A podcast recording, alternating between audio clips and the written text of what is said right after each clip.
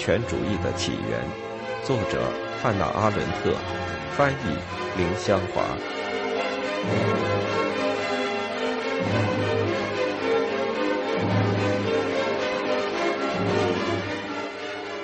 第三步，集权主义。三，全面统治。集权主义政权的集中营和种族灭绝营用作实验室。集权主义的基本信念：一切事物都是可能的，在此经受验证。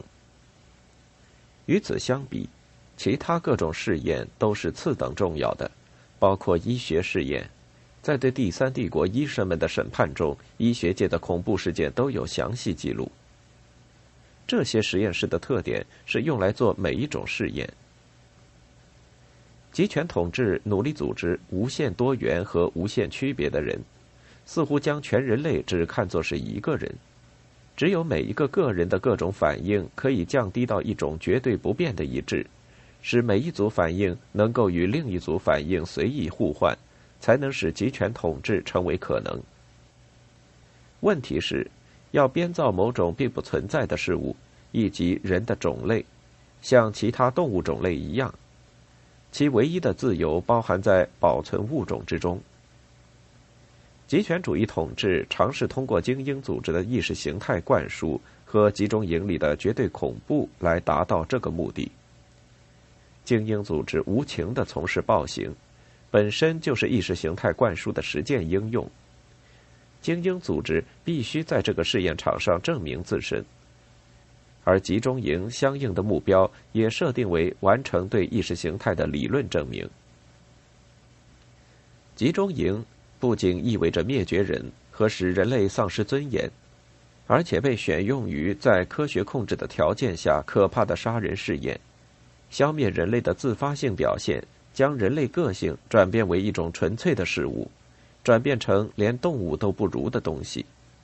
因为就我们所知，巴甫洛夫的狗是一种倒错的动物，它被训练不是因饥饿，而是因铃声而进食。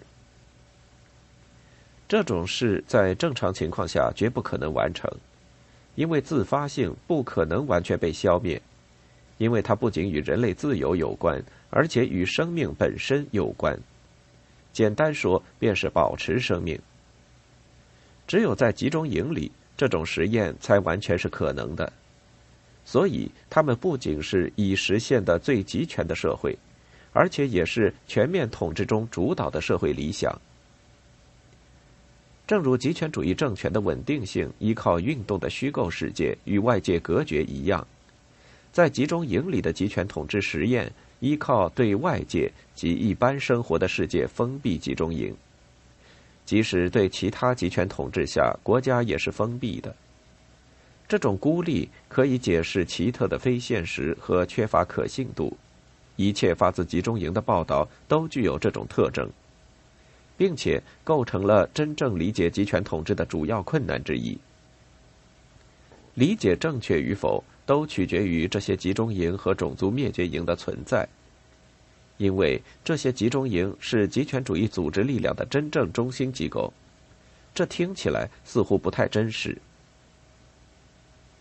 幸存者们有许多报道，受苦越多的幸存者越不想叙说那些超过人类理解和经验的事情。苦难使人变成了不会抱怨的动物。这些报道都未能激起一向能发动人类正义感的激情和愤怒。相反，任何一个讲起或写到集中营情况的人，仍然被看作有嫌疑。如果说话者坚决回到生活的世界，他所言的真实性常常受到怀疑，自己因此也受到攻击，好像他错把噩梦当成了现实。人对自己、对自己的实际经历的这种怀疑，只揭示了纳粹一向懂得的道理：决心犯罪的人发现最有利的做法，是在最广泛、最罕见的规模上将人们组织起来。不仅因为这件事说明了不完备的、荒唐的法律制度提供了这一切惩罚，而且因为罪行之大，使杀人者能够以各种各样的谎言来宣布他们无罪。他们比叙述事实真相的受害者更能令人相信。纳粹们甚至认为没有必要去发现真相。希特勒散发了几百万册他的书，他在书中说：“要想成功，就必须撒弥天大谎。”这并未使人们不相信他，也未使人们不信纳粹令人讨厌的反复宣言，说犹太人会像臭虫一样被消灭，也未能使任何人不相信他们。有人很想用自由主义的理性化方式解释这种本质上令人难以置信的事情。在我们每一个人的内心都潜伏着这种自由，受到常识的声音的引诱。通向极权主义统治之路经过许多中间阶段，走向我们可以发现许多类同现象和先例的地方。极权主义最初阶段特别血腥的恐怖，确实是用来完全对付反对派的，以便不可能再遇到反对派。但是，完全的恐怖只在克服了第一阶段的障碍之后发生。这个政权不再害怕任何反对派。在这种情况下，常常有人评论说，手段变成了目的。但这毕竟只是以一种吊诡的说法，承认目的正确，手段就正确的范畴已不再适用。恐怖已失去了它的目标，它不再是恐吓民众的手段。这也不足以解释革命，譬如法国革命吞噬了他自己的孩子，因为即使在可以被说成是革命之子的每一个人都被吞噬之后很久，恐怖却还在继续。从历史研究中可以看到，如今变成极权主义政府特有的许多事物是人所共知的。历史上几乎总有侵略战争。胜利之后，杀戮敌方居民的事，在罗马人的怀柔政策之后方才停止。几个世纪以来，美洲、澳大利亚、非洲的殖民化伴随着对当地居民的灭绝屠杀。奴隶制是人类最老的制度之一，古代的一切帝国都以拥有的奴隶劳动为基础，靠奴隶建造起公共大厦。甚至连集中营也并非极权主义运动的新发明。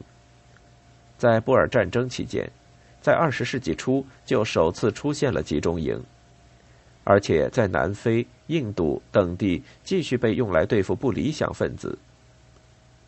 我们在这里也发现第三帝国后来采用的“保护性拘禁”一词。这些集中营在许多方面和极权主义统治初期的集中营一样，他们被用于对付可疑分子。这些人的罪行无法得到证实，用普通的法律程序无法审判他们。所有这一切都清楚的指向极权主义的统治方法。所有这一切都是他们利用、发展和集中使用的成分。其基础是虚无主义的原则，一切都是许可的。他们继承了这条原则，并且信以为然。但是。凡在这些新的统治形式自称正统的极权主义结构的地方，他们会超越这条原则，因为它仍然出于功利主义的动机和统治者的自我利益，并且将手试探到一个我们至今尚不完全清楚的范围去。在那个范围内，一切都是可能的。最具特征的是，这个范围不会受到功利主义动机和自我利益的限制。更不用说受自我利益内涵的限制了。与常识背道而驰的，不是一切都是许可的虚无主义原则。这条原则早已被十九世纪功利主义的常识概念所囊括。常识和正常人拒绝相信一切都是可能的。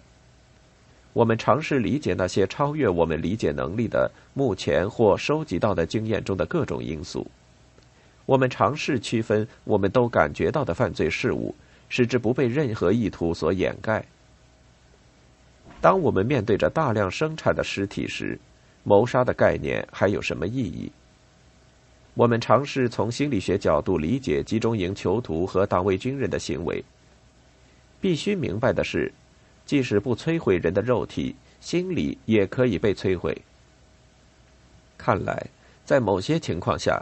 心理、性格和个性，只有通过其瓦解速度的快慢，才能表现自己。最终结果在任何情况下都是失去活力的人，即在心理上不再能被别人理解的人。他们回到在心理或其他方面可以理解的人类世界，就会很像拉萨路的复活。一切常识的陈述，无论带心理学性质还是带社会学性质，只用来鼓舞那些认为他肤浅到猎取荣誉的人的信心。假如说，集中营是极权主义统治最必然产生的机构，这句话是对的。那么，猎取荣誉看来就是为了理解极权主义而必不可少的要点。不过，靠收集资料还不如靠那种很难与人沟通的目击者的报告。这两种材料里都有一种内在的倾向，想逃避经历过的事情。这两种类型的作者，或者凭直觉，或者凭理性。都很清楚的意识到，那个可怕的地狱隔开了活人的世界和活死人的世界。他们最多只能提供一系列记忆中发生的事，这些事情在叙述者和听者看来一样不可思议。只有那些被这类报道唤起可怖的想象，但事实上自己的肉体未经受过摧残的人，只有那些未经历过毫无人性的绝望恐怖的人。在面对实在的恐怖时，毫不动情的麻痹一切并非纯粹反应的事物，才能思考什么是恐怖。这类思想只有在观察政治环境和带动政治激情时才有用。任何一种个性的改变，不是由思考恐怖引起的，而是由真实的恐怖经验引起的。人之降低到一堆反应，像患精神病一样。使他和他自己内心的一切个性或性格也彻底隔绝。当他像拉萨路一样起死回生时，他发现自己的个性或人格像他离开时一样未变。正如恐怖或者强调恐怖不会引起他改变性格一样，也不能使人变好或变坏，所以不会变成狭义政治社群或政党的基础。尝试建立欧洲精英，其纲领是欧洲内的相互理解，其基础是欧洲共同的集中营经历。这很像另一种尝试，即在第一次世界大战之后，从前线一带的国际经验中得出的政治结论。这两种情况的结果都是，经验本身还不如虚无主义的陈词滥调更能相互沟通。例如，像战后和平主义这类政治结果，产生于一般对战争的恐惧。而不是产生于战争经历，不是产生出一种脱离现实的空洞和平主义，而是洞察现代战争的结构。有恐惧引导和推动，才有可能明白，只有一条标准能够证明一场战争是必要的：人们在某种状态下不想再生活下去，战斗是为了反对这种状态。而我们关于极权主义集中营虐待人的地狱的经验。使我们完全明白这种状态的可能性。因此，对集中营的恐惧和由此洞悉集权统治的性质，很可能有助于淡化一切从左派到右派的过时的政治差异，使他们获得政治上最重要的尺度，用以判断我们时代的各种事件，他们是否为极权主义统治服务。在任何情况下。恐惧的想象很有利于分解诡辩和辩证的政治学解释。政治学的解释都以迷信为基础，认为恶能产生善。这种辩证杂耍至少有一种类似判断，认为人对人造成最大痛苦的事是谋杀。但就我们所知，谋杀在今天只是一种有限的恶。杀人者杀死一个人。一个无论如何会死去的人，仍在我们熟悉的生与死范围之内。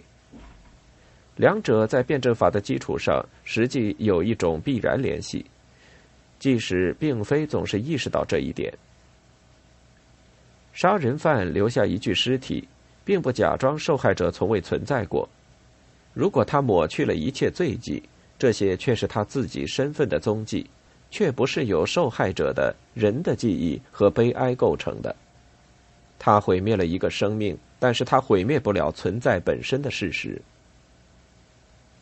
纳粹用他们那种奇特的精确数字记录了在集中营里的行动，标题是在夜幕掩护下。他们用彻底的措施对待民众，似乎他们从未存在过，使他们完完全全真正消失。这在初看时常常不明显，因为德国的制度和俄国的制度不一致，他们对待各种人也不一样。德国的这些不同的人存在于同一个集中营，但不许他们互相接触。各种人在集中营里相互孤立隔绝，比他们和外界的隔绝更甚。所以，撇开种族问题不谈，在战争期间，斯堪的纳维亚的侨民们受德国人非常不同的区别对待。他们虽然是德国公开宣布的敌人，但是有别于其他民族。其他民族的人中间，犹太人在日程上要立即被消灭，波兰人在预期的未来被消灭，俄国人和乌克兰人亦归于此类。法国人和比利时人还未被列入这种全面最后解决的名单。在俄国的情况中，我们必须区别三种多多少少有些不同的独立制度。第一种是正式的强迫劳动群体，生活相对有些自由，判刑期有限。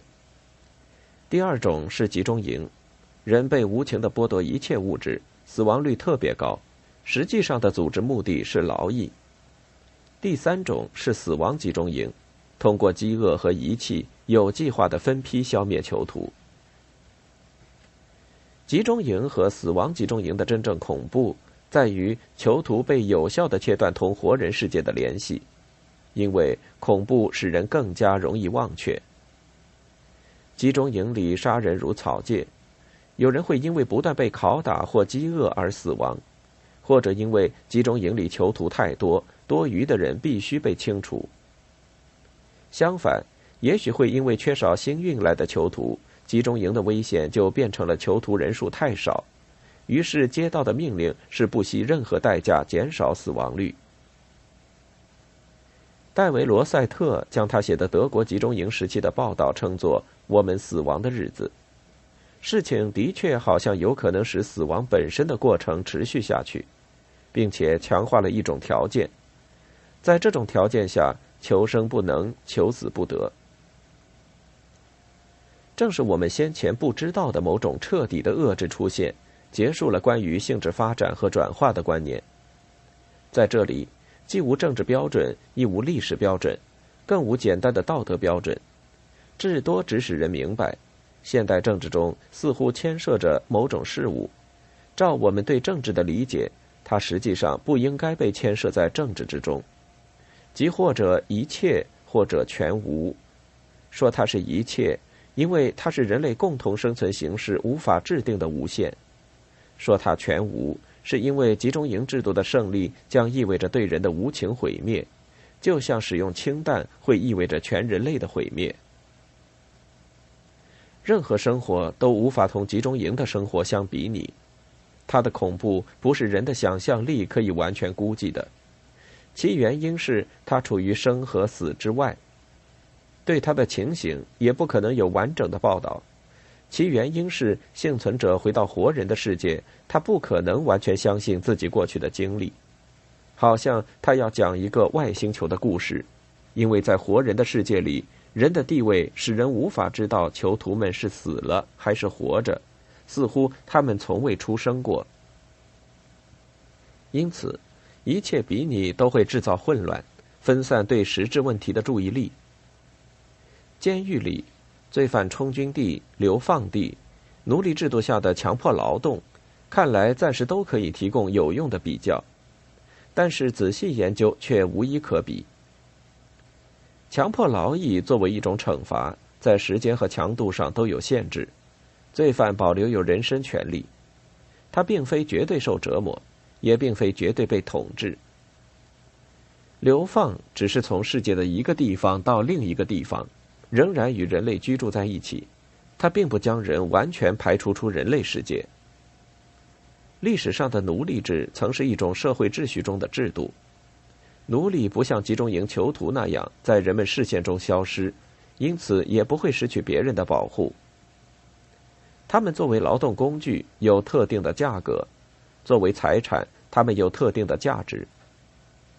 集中营囚徒没有价格，因为他们总是可以被取代，谁也不知道他属于谁，因为谁也没见到过他。从正常社会的角度来看，他绝对是多余的，尽管在劳动力严重短缺的时候，他被用来劳动。集中营作为一个机构。它的建立不是出于任何劳动收益的目的。集中营唯一的永恒经济功能是向监督它的上级机关提供资金。因此，从经济的角度来看，集中营大多是为其自身而存在。那里进行的任何工作，在不同的情况下可以更好的完成，成本更低。尤其在俄国，集中营大多数被称为强迫劳动营。因为苏联官僚们选择这个名称是为了自己的尊严，清楚的显示强迫劳动不是主要的，强迫劳动是全俄国工人的正常情况，他们没有行动自由，却可以在任何时候被任意抽调到任何地方工作。令人难以置信的恐怖和他们在经济上的无用紧密联系在一起。纳粹将这种无用在战争期间推到反功利的极点，尽管缺少建筑材料和原木，他们仍然建造了巨大的、成本昂贵的死亡工厂，将几百万人运来运去。在严格的功利主义世界眼中，这些行为与军事征伐之间的明显矛盾，使整个事业蒙上了一层疯狂的非现实气氛。由于明显的缺乏目的而造成的这种疯狂与脱离实际的气氛，是真正的铁幕，掩藏了一切形式的集中营。从外界来看，集中营与其中发生的事情，只能用死后的世界图景才能描绘。也就是说，这种生活远离地球上的目的。集中营可以分为三类，对应于西方关于死后世界的三种概念：冥府、炼狱。地狱，冥府对应于那些相对温和的形式，这甚至在非极权主义国家里也曾经普遍有过，用来摆脱各种不理想的分子、难民、无国籍者、被社会抛弃者和失业者。例如难民营，无异于拘禁多余者和麻烦者的集中营，他们在战争中得以幸存。炼狱以苏联的劳动营为代表。人质被忽略与混乱的强迫劳动结合在一起。地狱在最严格的意义上体现为那些由纳粹来创造出来的最完美的集中营类型，在那里，整个生活从一种尽可能折磨人的观点出发，来彻底的系统的组织。这三种类型有一点是共同的：封闭在其中的人类群众所受的待遇，似乎他们不再存在。似乎他们发生的事情不再使任何人感兴趣，似乎他们早已死去，某个邪恶的精灵发疯了，在让他们进入永恒的宁静之前，使他们在生与死之间暂时滞留，以此来取乐。并非只有带刺的铁丝网将人圈在里面，技巧娴熟的替他们制造了一种非现实，才使如此巨大的残暴行为和最终的灭绝。看上去像是一种完美的正常措施。我们知道，在集中营里做的每一件事都出自颠倒的世界和恶意的奇想。使人难以理解的是，这些可怕的罪行像异想天开的游戏，发生在一个幽灵的世界，但是本身又以物质实在的形式进入一个由感官现实来完成的世界，然而又毫无结果，毫不负责。使现实对于我们来说，只变成了一大堆无法理解的资料。它的结果是建立一个地方，人们在那里受折磨、遭屠杀。但是折磨人者和被折磨者，尤其是外界的人，都不能意识到所发生的事情远远不只是一种残酷的游戏或一场荒诞的梦。同盟国于战后在德国和其他地方放映的电影。清楚地表明，这种疯狂和非现实的气氛，不是纳粹的报道能够驱散的。在毫无偏见的观众看来，这些影片正如在招魂术巫师做法时设下的神秘现象照片一样。人们根据常识对布痕瓦尔德和奥斯维辛发生的恐怖行为提出表面上有理的看法。这些人犯了什么罪，竟要这样对待他们？或者在德国和奥地利，在饥饿和人口过多时，普遍带着仇恨的反应，他们真不该停止对犹太人使用毒气。而当宣传无效时，在任何地方，人们只会怀疑的耸耸肩膀。如果宣传事实真相，因为内容太可怕而不能使一般人相信，那么对于那些根据自己的想象来了解情况的人来说是很危险的。他们以为自己也能想象，因此只愿意相信自己看见过的现实。突然之间，几千年来人类想象力无法企及的事物可以在地球上发生，炼狱和地狱，甚至他们永久延续的阴影。也可以用最现代化的毁灭和救治方法来建立。在这些人看来，他们的人数在任何大城市比我们愿意承认的都多。极权主义的地狱只证明了人的力量比他们敢想到的要大得多。人不用天塌地陷就能使想象中的地狱变成现实。对垂死者世界的许多报道中一再重复的类似现象。表达的内容似乎超过了那些绝望的试图说出人类语言难以叙说的故事。或许没有什么东西能够彻底的将现代大众区别于先前两百年里不相信最后审判的人。最坏的人失去了恐惧，最好的人失去了希望。大众暂时还不能脱离恐惧和希望而生活，他们受到每一种努力争取的希望吸引。看到人为的编造的渴望中的天堂和心中恐惧的地狱。马克思所说的一个没有阶级的社会的普遍特征，与弥赛亚先知的救世时代奇异的相像，而集中营的现实却完全像中世纪时描绘的地狱图景。唯一不能复制的是构成人们承认的传统地狱概念的成分——最后的审判。关于公正与无限可能之恩惠结合的绝对标准的观念，因为在人的估计中，根本没有与地狱里永久折磨相比的罪孽，因此，根据常识的劫难，人们会问：这些人究竟犯了什么罪，要受这样非人的苦难？绝对无辜的受害者也会想到，谁也不该受此苦难，而奇诡的偶然性。在完全恐怖的状态下选择了集中营的受害者，这种惩罚无视公正或不公正，会同等的降临到任何人头上。与疯狂的最终结果相比，人被安排于这一目的的过程，以及将个人改变到这种境况的方法，都是透明、符合逻辑的。历史和政治明明白白的为制造活死人做准备。之后便疯狂的大批制造尸体。这种史无前例的状况的动力，以及更重要的是人们的默许，都是一些事件的产物。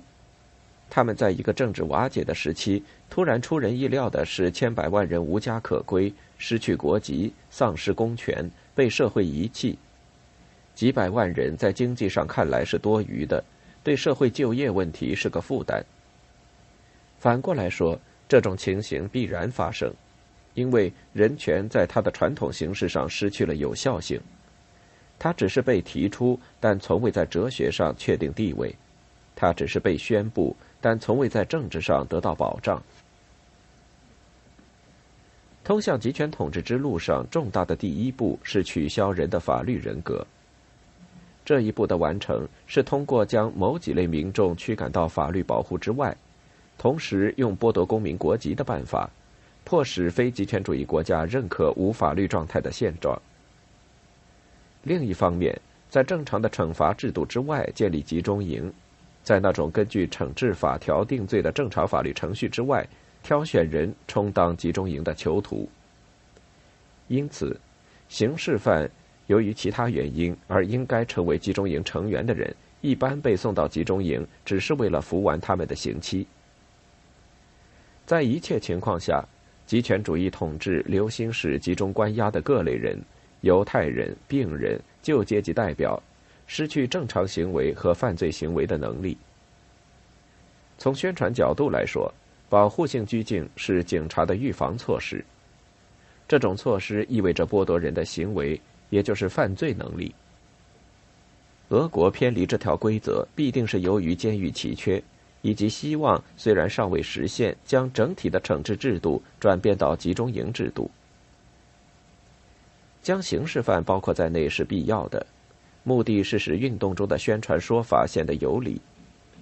如果是因为杀死一个犯了某种罪但仍是法人的人比杀死一个无辜的人更难，那么刑事犯就不应该关在集中营。如果他们长久的在集中营囚徒中形成一个种类，那么这是极权主义国家对社会偏见的让步。在这种方式下，社会就很容易习惯于集中营的存在。为了使集中营制度天长地久，关键在于。这个国家里有一种惩治制度，为了让刑事犯服完刑期，就必须将他们送进集中营，这就是他们事实上有的所谓自由。集中营在任何情况下都不应该变成对特定罪行可预想得到的惩罚。刑事犯与其他各类囚徒混杂在一起，这有进一步的好处，有明显震惊人的效果。可以让新来者一踏进集中营就明白自己落到了社会最底层。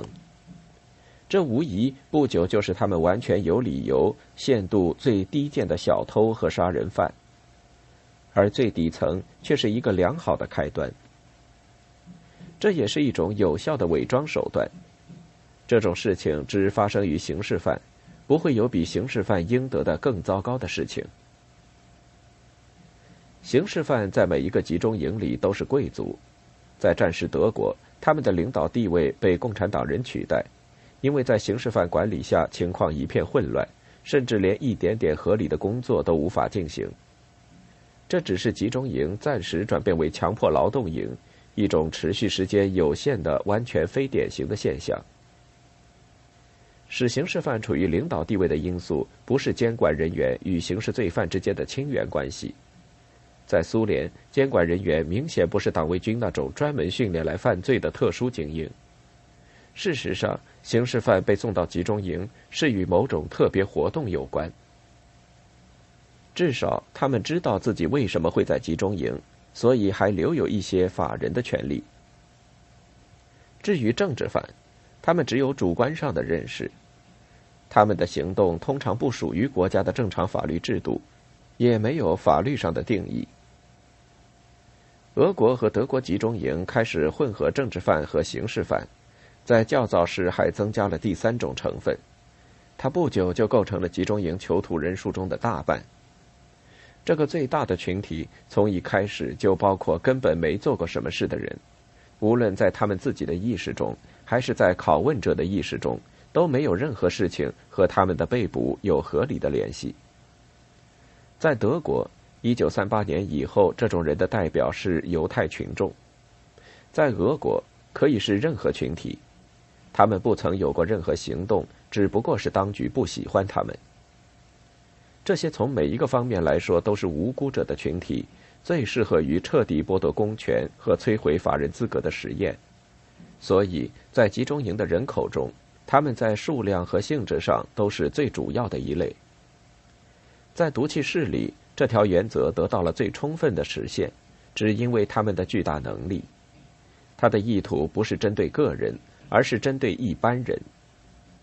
在这一方面，有一段对话总结了一个人的情况。请问毒气室的目的是什么？